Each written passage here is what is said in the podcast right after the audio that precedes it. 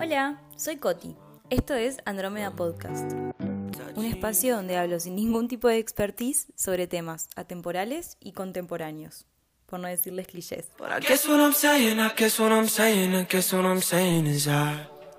Todos tenemos momentos bisagras en nuestra vida, momentos claves. Para mí, uno de esos momentos es cuando te das cuenta de lo que vales. Porque ahí, cuando te das cuenta, te vas. Y ya sé que suena un poco paradójico, porque para algo tan positivo como la capacidad de poder desarrollar amor propio, decir, te vas, pero es así, te vas. Te vas del sabor a poco, de todo lo que no logra encender tus ganas, te vas de todo lo que sabes que no es para vos, te vas de lugares, te vas de gente, todo lo que no te habilita ser, te vas de las zonas de confort. Y a ver, lo digo así como si fuese fácil, pero no, no lo es. Primero, es difícil lograr desarrollar amor propio, saberse, entenderse, reconocerse. Y para quienes aprendimos a querernos de grandes, y lo siento por los oyentes plus 50, que deben de estar diciendo esta pendeja de mierda que dice, pero bueno, grandes me refiero a veintitantos, es un logro. Para mí el quererme fue un hito. A ver, desde chiquita siempre fui anodina. Anodina, por las dudas, quiere decir que no tenía ninguna cualidad que destacara. Físico, morocha, ojos marrones, flaquita. Mente, nada, inteligencia media, o sea, anodina. No destaqué ni en historia, ni en matemática, ni en geografía. Y mi personalidad, como la de cualquier otra minita histérica, tipo termo y tomboy. O sea, básicamente era y soy como cualquier hijo de vecino. El problema de ser así, digamos, normal, toda la construcción que hay sobre el estereotipo de mujer, que obvio, ahora, por suerte, se está desconstruyendo. Y si sos millennial, que creciste entre las princesas de Disney y las Barbies, bien sabes el estereotipo de mujer. Tranquilita, sonrisita, adorada, rubiecita, ojos claros. Imagínate, yo siempre fui todo lo contrario. Y más allá de toda esa construcción social sobre lo que era y es una mujer ideal, que inevitablemente a una le entra por un lado o por el otro, cuando digo mujer ideal, obvio que también les aplica a ustedes los hombres, porque mientras nosotras teníamos que medir un 90, 60, 90, ustedes jugaban con los Max Steel, con músculos en lugares desconocidos y tener que jugar al fútbol, por ejemplo, porque si no quedas por fuera de todo lo que te implica de poder relacionarte con tus pares. En fin, tener que ser todo lo que implica un machote. Frío, fuertes, etcétera, etcétera. En fin, volviendo un poquito. Para nosotros, la media, esa que no resalta nada, poder llegar a aceptarte así como sos, un ser humano, como cualquier hijo de vecino, es un puto logro. Porque no serás ni la más linda, ni la más inteligente, ni la más graciosa, pero sos.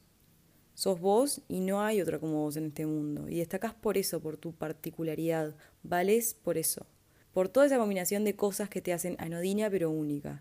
Y que valga esa contradicción y esa paradoja. En definitiva, cuando lográs poder decir, ok, sí soy esto y está bien. En mi caso, que estoy lejos todavía de poder decir me amo, porque para eso me falta un trecho. Y cuando digo trecho, es que me faltaría algo así como subir 8.849 metros sobre el nivel del mar. Esa es la altura del Everest, como para que te hagas una idea. Pero bueno, cositas así, anodina, marroncita y inteligencia media.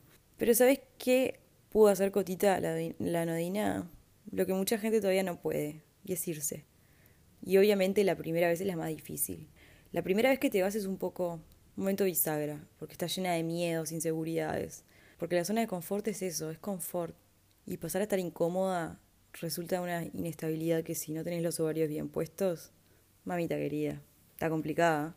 Pero bueno, igual, yo salté, corrí, me fui. Con todo el miedo de que obviamente puede salir mal. Pero ta, por suerte pude hacer algo que la mayoría nos anima, salir. Porque la segunda cosa que empezás a hacer cuando te das cuenta de lo que valés es decir que no. Marcar esos límites que capaz que hace años hubieses creído imposibles de poner. Y después de que lo hiciste una vez, después de la vez que dijiste que no y que te costó, las siguientes pueden salir más natural, porque sabes que contigo eso no va. Y no digo que siempre sea así, porque obvio que cada tanto pasa algo que de repente hace que un límite que era una línea inquebrantable se vuelva una zona fronteriza y se empieza como a desdibujar.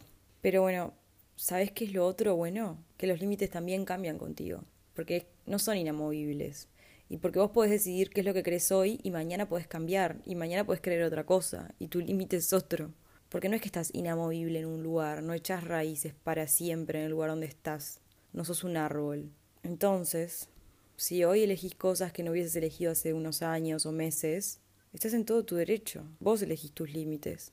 Otra cosa que también quiero agregar es que hay gente que lo tiene innato el poder decir que no. Y tiene desde que es chiquitita o chiquitito bien claro cuánto vale. Esa gente para mí es lo más. Por lo general son los que te empujan a que vos hagas lo mismo. Te dicen arriba, nena, dale que vos podés. Arriba, nena, eso, ¿estás segura que es para vos? Y esa gente está de más, porque no te dice qué hacer, te sugiere, te tira algo, te pone una cartita arriba de la mesa como diciendo, mira, esta es mi mano, ¿tú ya? ¿Vas a jugar? Es un comentario, lo deja ahí como si nada, posta. Esa gente te lee entre líneas, que sabe qué decirte para empujarte a hacer mucho más, o por lo menos que te veas como sos, de anodina y perfectamente imperfecta, pero que por lo menos te veas al espejo, y no que te mires. Y a uno que no tiene ni miras de tener esa autoestima y en algún momento de fortaleza se acuerda lo que le dijeron aquella vez.